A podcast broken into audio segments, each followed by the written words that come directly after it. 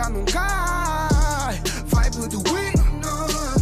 Eles não estão a trazer gravidade. Se eu cair, caio cima. Isso é vibe do.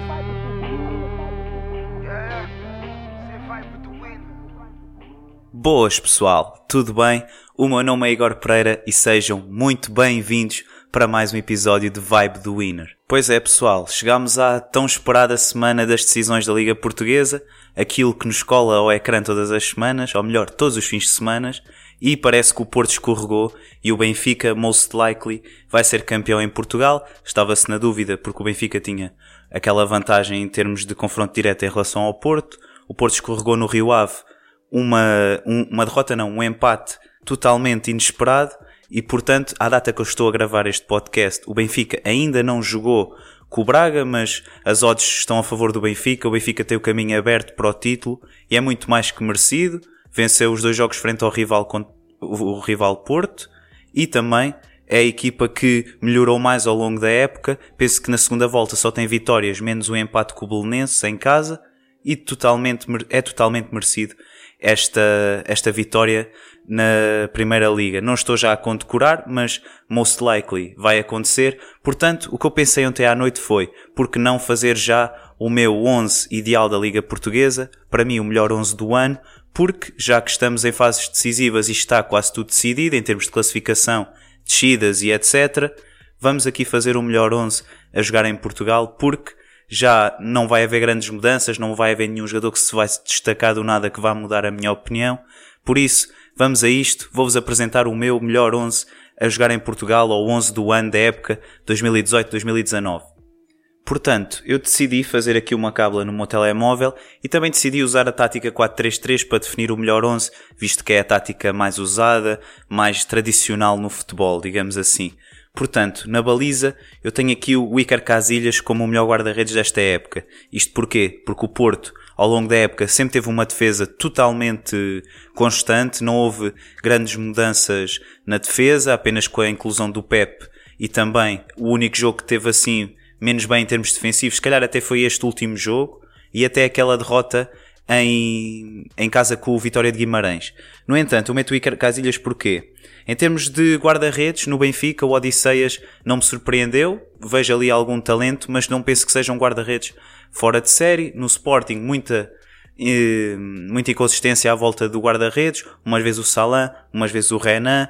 O Renan só aparece de vez em quando e o Sporting sofre muitos, muitos golos de jogo para jogo. Agora, por acaso, está numa, numa senda de vitórias impressionantes. No entanto, eu tenho aqui o Casilhas como o melhor guarda-redes pela consistência ao longo da época.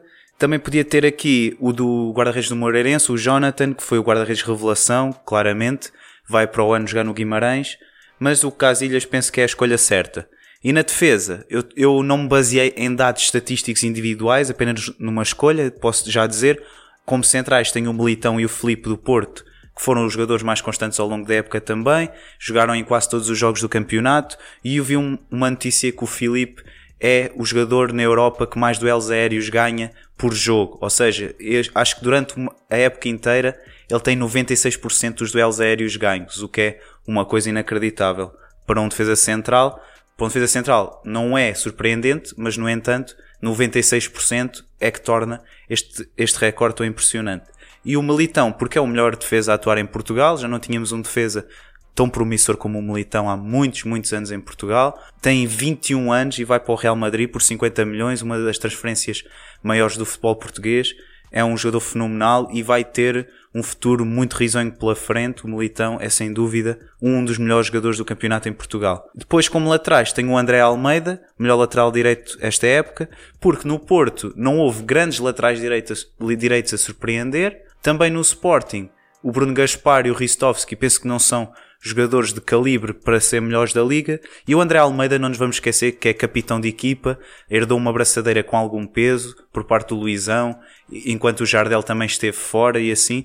Penso que o André Almeida correspondeu sempre muito bem, muito constante, não é um jogador do outro mundo, é um jogador esforçado, mas é um jogador que cumpre sempre que é chamado e por isso merece a minha menção aqui. O André Almeida, melhor lateral, e depois, melhor lateral esquerdo, o Alex Teles, quem, quem mais poderia ser, o melhor jogador uh, box to box provavelmente em Portugal, ele sobe bem no ataque, desce muitíssimo bem na defesa, um jogador que ataca e defende muito bem, é meio caminho andado para o sucesso. Está a ser muito ambicionado também no estrangeiro. Dizem que o Atlético Madrid poderá perder a cabeça por ele neste mercado. Portanto, tenho aqui a minha defesa é Casilhas, André Almeida, Militão, Filipe e Alex Teles.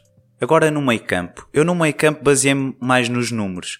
Porquê? Porque o teste de olho, ao vermos quem joga melhor, é muito difícil, porque temos grandes, grandes, grandes jogadores a atuar no meio campo em Portugal. Sempre tivemos ao longo destes anos, mas eu decidi pôr um de cada clube, não só por ser um de cada clube, mas por ser, em termos de números, os números mais impressionantes. Em termos de teste de olho, eu escolhi o Herrera por ser um caminhão de combate, ele vai acima, vai abaixo, defende, tem boa qualidade de passe, lê melhor o jogo do que ninguém. Ele, há uns anos que não era nada assim, ele evoluiu tremendamente com a chegada do Sérgio Conceição. E depois tem o Pizzi, também no meio campo, porque o Pizzi é um jogador que lidera a liga em assistências, penso que são 17, e também está entre os 20 melhores marcadores ou 15, ou seja, um jogador que combina golos e assistências e joga no meio campo, entra bem na área e no meio desta inconstância que foi o meio campo do Benfica ao longo da época, umas vezes joga o Jetson, umas vezes joga o Feiza, umas vezes joga o Samaris, umas vezes joga o Gabriel, ele foi sempre o jogador que ficou e levou sempre a equipa mais adiante,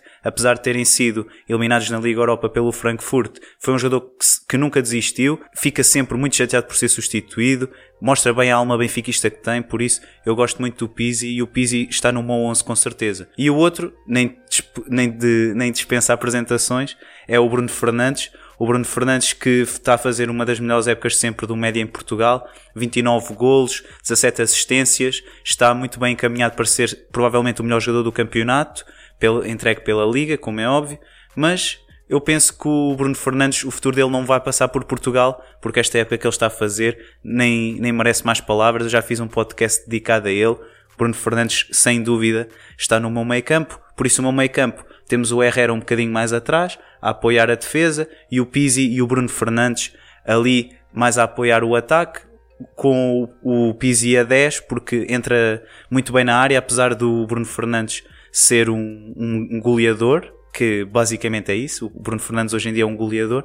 E o, mas o, eu vejo o Bruno Fernandes mais como um 8 e o Pizzi, que também é um jogador que tem golo, entra muito bem na área e serve muito bem os colegas, por isso Bruno Fernandes, Pizzi e Herrera. E agora no ataque, meus amigos. No ataque eu escolhi aqui três jogadores do mesmo clube, sendo eles o Rafa, o João Félix e o Seferovic. E isto porquê?